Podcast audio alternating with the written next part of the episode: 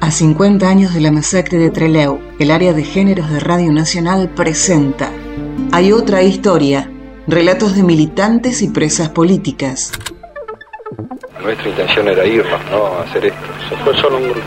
Por eso no podemos llegar a ti. Nosotros no hemos elegido la violencia por la violencia misma, porque sino porque vemos que es el único camino que nos queda. El problema de la violencia no es un problema que lo impongamos nosotros.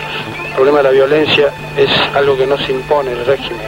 Nuestra violencia es la respuesta a esa violencia, la respuesta a la violencia del capitalismo. O sea, somos el proletariado en armas, somos el pueblo en armas. Estamos juntos en esto y vamos a luchar juntos por la liberación de nuestro pueblo. Hoy nos separan algunas diferencias políticas, pero estamos seguros que al calor de la lucha esas diferencias van a ser superadas. Como decían los compañeros, en la medida en que no nos dejan elegir otra vía, tenemos que optar por la violencia.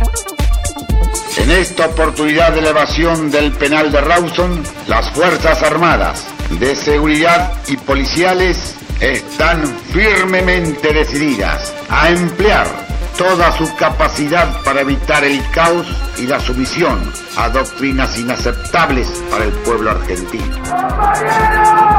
¡Vamos a hacer un minuto de silencio por compañeros que han caído hoy bajo la vara de la depresión! Bueno, nosotros recibimos la noticia a las 4 de la mañana del día 23. Todo el equipo que tiene montado el gobierno para reprimir al pueblo se constituye entre Leo y en escasas horas la población no pudo responder más que con salir a la calle. El pueblo de Trelew está en la calle.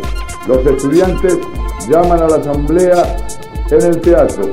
Decretan un paro general de actividades. A mí se me concedió un honor proletario como obrero de hablar para despedir a los 19 compañeros, para nosotros eran 19.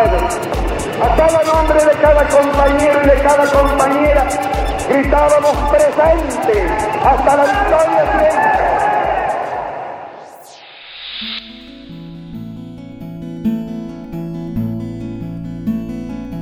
Soy Alicia Sanguinetti. Nací en Buenos Aires en 1945. Mi padre Álvaro Sol, escritor, mi madre Anne-Marie Heinrich, fotógrafa. Ambos de izquierda sin pertenencia a ningún partido político. En nuestra casa se reunían todo tipo de personajes ligados al arte, fotógrafos, escritores, pintores, militantes políticos, especialmente del Partido Comunista o Socialista. Tuvimos la suerte desde muy chicos de participar de todas esas reuniones de amigos, de todas esas discusiones de arte, política, literatura, siendo ese mundo desde muy chico muy rico en todos sus aspectos. Mi primera vocación fue la danza y fue mi primer proyecto de vida.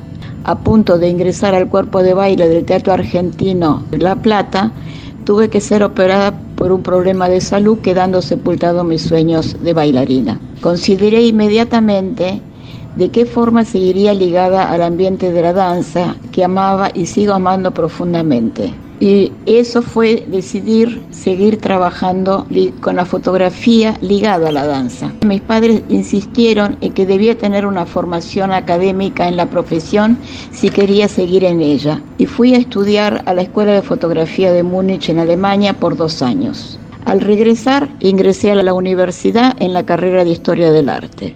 Cursando la universidad comienza mi colaboración con un grupo de bailarines del Instituto de Itela y parte de nosotros empezó a militar en el llamado FATRAC, Frente Antiimperialista por la Cultura, que estaba organizado por los compañeros de PRT. Nuestro primer responsable fue el compañero Luis Pujals, con el cual empezamos a ligarnos estrechamente al Partido Revolucionario de los Trabajadores, ingresando al tiempo al mismo y a la formación del RP. Y es en esas épocas finales del 69 que empezó mi militancia a full dentro del PRT. Vivíamos en un equipo de no más de cinco compañeras, éramos todos legales, todos teníamos nuestros trabajos y compartíamos la militancia con reuniones de formación política, lectura de materiales y es ahí que organizando la acción del 9 de julio, la quema del palco presidencial en el desfile militar del 9 de julio, donde iba a estar presente el general Lanusse y el presidente del Uruguay, por un error caemos presos todo el equipo en su conjunto. Aquel mundo que relata Alicia Sanguinetti el de finales de los 60 y comienzos de los 70, era un mundo en el que la utopía revolucionaria ocupaba la escena pública con la intención de cambiarlo todo. En un vértigo de actividades y entusiasmo, la vida cotidiana de los y las jóvenes militantes se convertía en extraordinaria. En el momento en que asumimos nuestra militancia política sabíamos que uno de los riesgos era caer preso ser torturado, incluso poder llegar a morir. Eso era lo que uno sabía, pero otra cosa era cuando esto sucedía. Los primeros días fueron coordinación federal en aquellas épocas, las torturas, el aprender a no decir y el no saber qué viene después y el esperar. Contábamos en forma divertida que fuimos las primeras mujeres políticas que inauguramos las habitaciones de presas políticas mujeres primero en El Buen Pastor de Humberto Primo. Cuando caímos en las monjas, solo éramos cinco compañeras de diferentes organizaciones. Nos mantuvieron en una pieza de la cual no salimos nunca. Las monjas estaban aterrorizadas de tenernos allí y consiguieron que la semana se nos trasladara. En Devoto tampoco tenían experiencias con mujeres y menos con políticas. Incluso no tenían personal femenino para nuestra custodia. En el pabellón 49 teníamos el llamado baño y una especie mínima de cocina. Siempre hubo compañeras que tenían un gran sentido de la organización, así que a pocos días había ya organizados equipos para limpiar los baños, otro equipo para cocinar, el otro equipo para limpiar pabellones. Los equipos se iban turnando para que todas las compañeras tuvieran todo tipo de actividades. También se fueron formando equipos para estudio, esos siempre estuvieron presentes. Había equipos de estudio de historia, había eh, de historia, otro equipo de historia exclusivamente argentina, estudios de política en general, otro de economía y estaban las de actividades prácticas donde fuimos empezando a hacer bufandas, tapices y carteras. Esos elementos hechos se lo entregábamos a nuestras familiares que habían organizado la COFAPEC ayuda a los presos políticos. Y esas madres las vendían para que con ese dinero nosotras o los compañeros pudieran comprar los elementos que se necesitaban para comer o poder seguir produciendo más elementos para la venta. Todo lo que venía de afuera iba a despensa común y desde allí se repartía según las necesidades, en forma igualitaria, fueran cigarrillos, chocolates, jabones, toallitas. Nada quedaba en manos personales, todo se compartía. Ahí fue donde realmente aprendimos lo que eran las tareas comunitarias, la solidaridad con las compañeras que venían de lejanos lugares, muy torturadas y con grandes bajadas de ánimo. Un largo aprendizaje. Si la respuesta del sistema a esa rebeldía fue el encierro, la de aquellas chicas y chicos fue utilizar ese tiempo oscuro para encender más ilusiones. Partimos hacia Rawson, compañeras y compañeras, la mayoría ya juzgados y condenados. La situación en ese lugar cambió fundamentalmente. Primero que el penal estaba situado en medio de un páramo. A su alrededor y a distancia no había absolutamente nada, ni un árbol. Cada pabellón tenía 20 celdas individuales de 2 metros por un metro y medio. En un primer momento, hasta la fuga, las celdas permanecían abiertas desde las 8 de la mañana hasta las 7 de la tarde después de la cena. Igual que en Devoto, inmediatamente entraron a funcionar los equipos de limpieza, los de diversos estudios, las actividades prácticas. No ya el de la cocina, ya que la comida horrible venía del penal. A pesar del tremendo frío, helado de la Patagonia no existía el agua caliente ni para ducharse ni para lavar la ropa. Había un momento de música guitarreada a través de las rejas, la contada de los chistes, las anécdotas y la participación de las cartas de todos, disfrutando lo bueno y lo malo que acompañaban las mismas. Todos sabíamos desde un principio de nuestra militancia que si caíamos detenidos la cárcel era una escuela de formación política que había que aprovecharla al máximo y que nos serviría para nuestra militancia posterior en el afuera. La otra cosa que estaba clara era que había que hacer todo lo posible para estar lo más rápido posible afuera y seguir con nuestra militancia. Ya había habido las fugas de la cárcel de Tucumán, la del Buen Pastor, de Córdoba y otras individuales, incluso del Palacio de Justicia de Buenos Aires. Todas ellas con apoyo y organización de compañeros desde afuera. Rawson no iba a ser la excepción, a pesar que las dificultades allí eran muy, muy grandes, por la lejanía, por la ausencia de contactos familiares y por el páramo que era la zona. Los compañeros de dirección fueron los que muy calladamente empezaron a vislumbrar la posibilidad de hacerlo. A medida que se fue organizando sin aclarar absolutamente nada, nos fueron dando tareas a cada uno o por equipo. La primera idea fue la de cavar un pozo para salir al exterior hasta el agua. Posteriormente, frente a la imposibilidad de ello, era tomar el pedal y con ayuda de compañeros de afuera tener un camión para llegar al aeropuerto. Compañeros que venían en vuelo desde Buenos Aires secuestrarían el avión para Treleu y así partir todos. Éramos 125 los que teníamos la posibilidad de irnos en un principio. Que una serie de cuadros de las distintas organizaciones armadas montoneros, FAR, ERP, se van a reincorporar activamente a la lucha. Esto para nosotros ha sido todo un éxito entonces. Aquí, ya que estamos también en la Patagonia, concebimos esta acción, esta lucha, como la continuación de la lucha que libraron todos los obreros rurales, los obreros industriales, que en los años 21 fueron asesinados por el ejército, por la represión. Era el 15 de agosto de 1972 y desde el aeropuerto de Trelew, Rubén Pedro Bonet, referente del Ejército Revolucionario del Pueblo, daba detalles de la fuga que a esa altura había permitido la salida del país de seis dirigentes en un avión rumbo a Chile. Del otro lado de las rejas, Alicia Sanguinetti y más de 100 presas y presos políticos seguían las instrucciones indicadas para escapar. No lo lograron.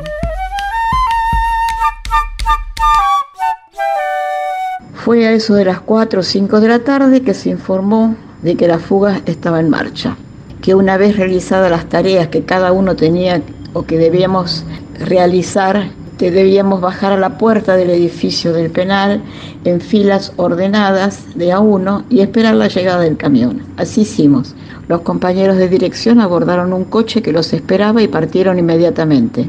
Nosotros esperamos y como el camión no llegaba, se organizaron salidas en coche con los otros 19 cuadros políticos que seguían en la lista de salida. Con la tardanza que hicieron en llegar al aeropuerto, ya el avión estaba despegando y los compañeros quedaron allí. A nosotros se nos dio la orden de volver ordenadamente al, cada uno a los pabellones Allí estuvimos con el penal tomado, entregándolo recién a la mañana siguiente a la Marina y Gendarmería que se hicieron cargo de él y de nosotros. Esto fue para, en cierta manera, hacer una especie de tiempo para que los compañeros que llegaban al aeropuerto pudieran lograr irse, cosa que al fin y al cabo no pudieron. En un principio pensamos que lo habían logrado los que partieron. Poco a poco, a través de los mensajes de los presos comunes, nos enteramos de lo que había pasado. Tanto los compañeros que estaban en el aeropuerto pidieron ser devueltos al penal, nosotros también lo exigimos. Posteriormente nos enteramos que fueron a parar a la base y que ello no era cosa buena. Jamás pensamos en los fusilamientos hasta que también a través de los mensajes de los presos comunes nos enteramos de la masacre el día 22. El impacto fue más de todo odio, asco, lágrimas, recuerdos.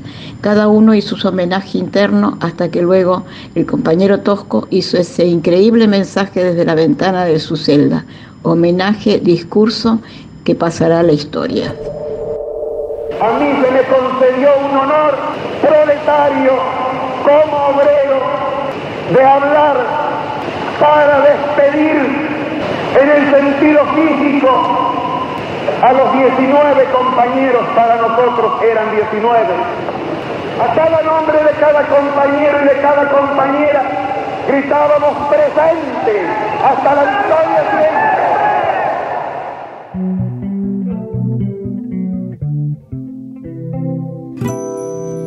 Treleu revolucionario no ha sido aplastado. Treleu compañero no ha sido olvidado. Treleu, hasta la victoria siempre. El pueblo está gritando. Cuando sopla el viento, trae fuerzas que se meten en mi alma y estallan en mi garganta y una extraña mezcla de memorias en pedazos de esta historia trae el viento en su carcasa. Somos parte del viento en el sur, frío azul.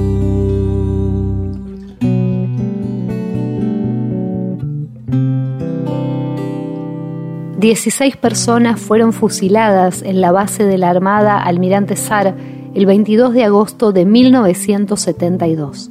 Una mujer y dos hombres consiguieron sobrevivir y posteriormente fueron secuestrados por la dictadura cívico-militar de 1976. Después del horror, quienes quedaron en el penal de Rawson soportaron condiciones de detención todavía más difíciles. La vida posterior a la fuga aún estando en Rawson, siguió en celdas absolutamente cerradas, no había recreos, no había salidas al pabellón.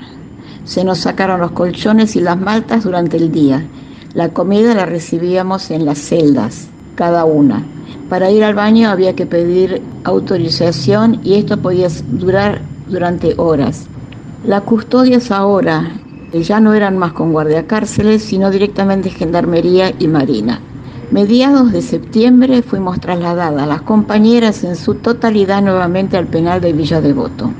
Cuando llegamos a Villa Devoto, fuimos nuevamente a parar a celdas individuales, saliendo al pabellón solamente 45 minutos todos los días, ya no existían más recreos ni salidas al, al aire libre teníamos un régimen de máxima peligrosidad, lo que significaba que de las celdas no podíamos salir durante el día salvo esos 45 minutos. A pesar de toda esa rigidez de aislamiento, conseguimos organizar formas de comunicación a través de los inodoros que se vaciaban y que había en cada celda o a través de la bacha de la pileta que comunicaban con los caños de la bacha de la celda vecina.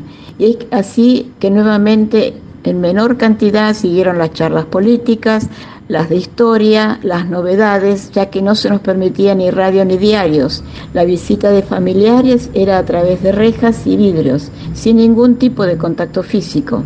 A pesar de todas esas imposibilidades, seguimos funcionando sin bajar los brazos. Y así estuvimos esperando hasta la salida que se concretó el 25 de mayo de 1973 con la amnistía que dio el presidente Cámpora.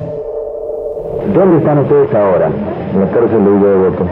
¿De dónde vinieron a esta cárcel de Villa Devoto? Desde la base de aeronaval de Toledo. ¿Cuánto hace que vinieron aquí?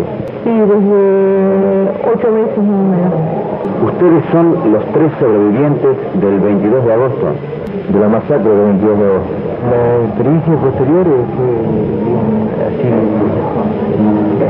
el, traslado permanente de un penal a otro, ¿no es cierto? Y eh, el hostigamiento constante, la represión y, como se decimos nosotros en el lenguaje carcelario, el verdugueo, ¿no es cierto?, a todos los compañeros presos. El abrazo con los seres queridos y volver a caminar por la calle bajo el sol fue un momento imprescindible para lo que vendría después, el compromiso social estaba más vigente que nunca y la estrategia política requería otros modos, otras acciones.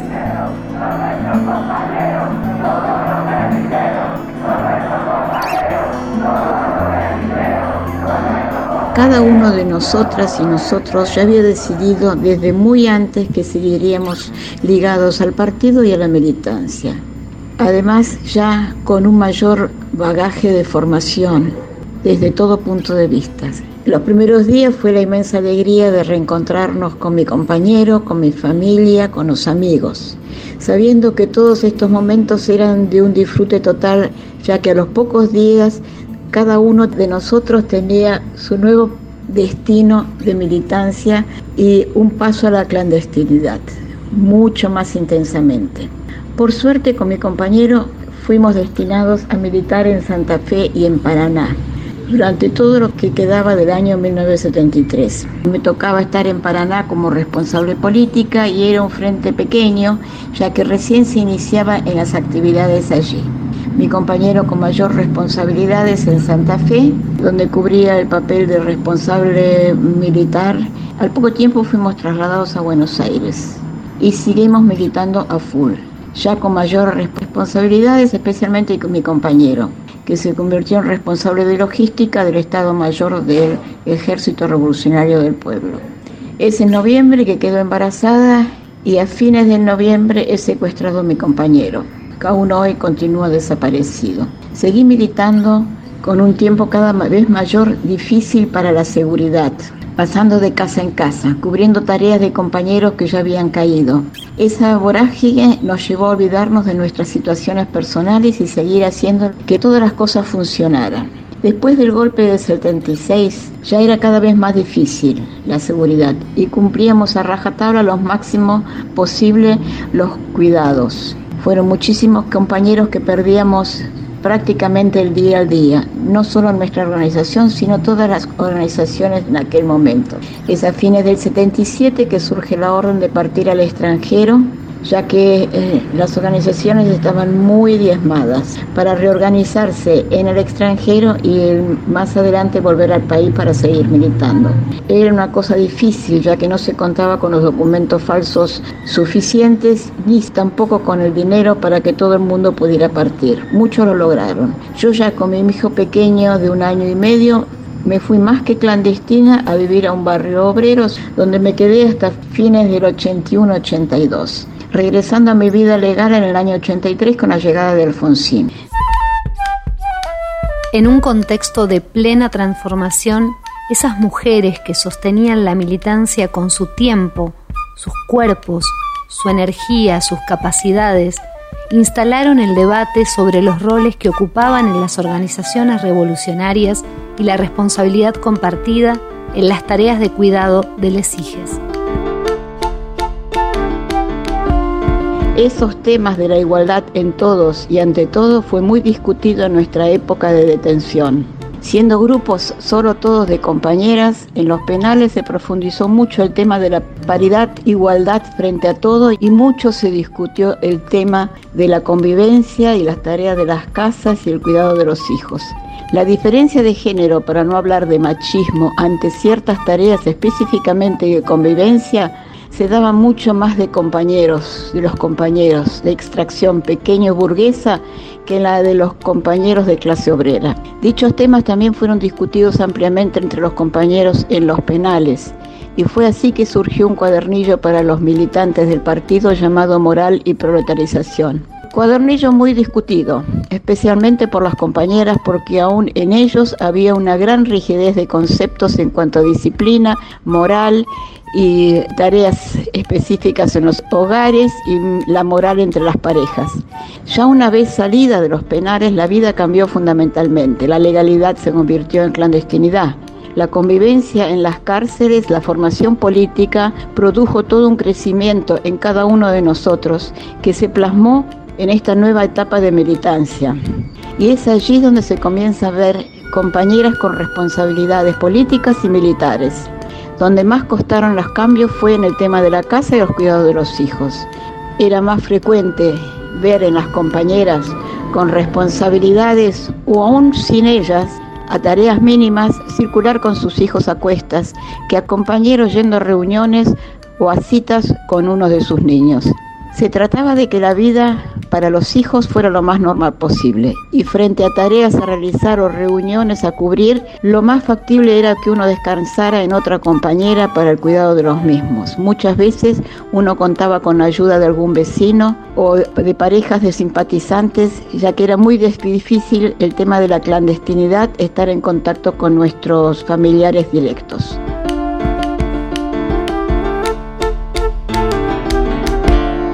Retomar mi vida legal significó nuevamente trabajar, a estar cerca de mis padres, que siempre estuvieron ahí, cerca de mis suegros y de los amigos. Con los últimos no fue fácil y con algunos imposible.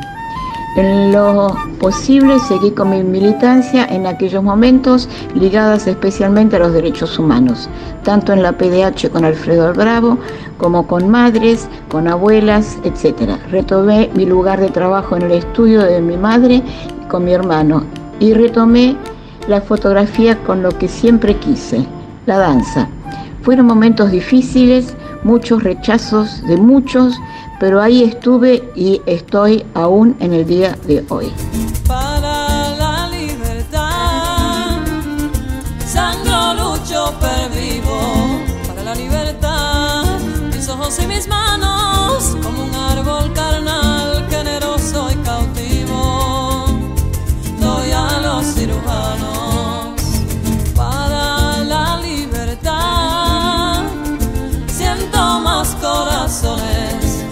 en mi pecho, dan espuma mis venas, entro en los hospitales y entro en los algodones, como en las azucenas, porque donde unas cuencas vacías amanezcan, ella pondrá dos piedras de futura mirada. Que hará que nuevos brazos y nuevas piernas crezcan en la carne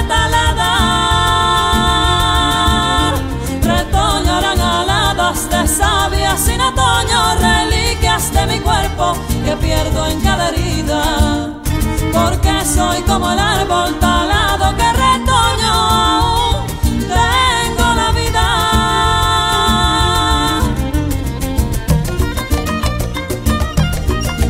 Realización Paula Nicolini, Romina Rufato y Paloma Columba. Edición Matilde Murúa. Locución artística Carla Ruiz. Música original Pablo Williams. Poema de Alejandro Almeida en la voz de Tati Almeida.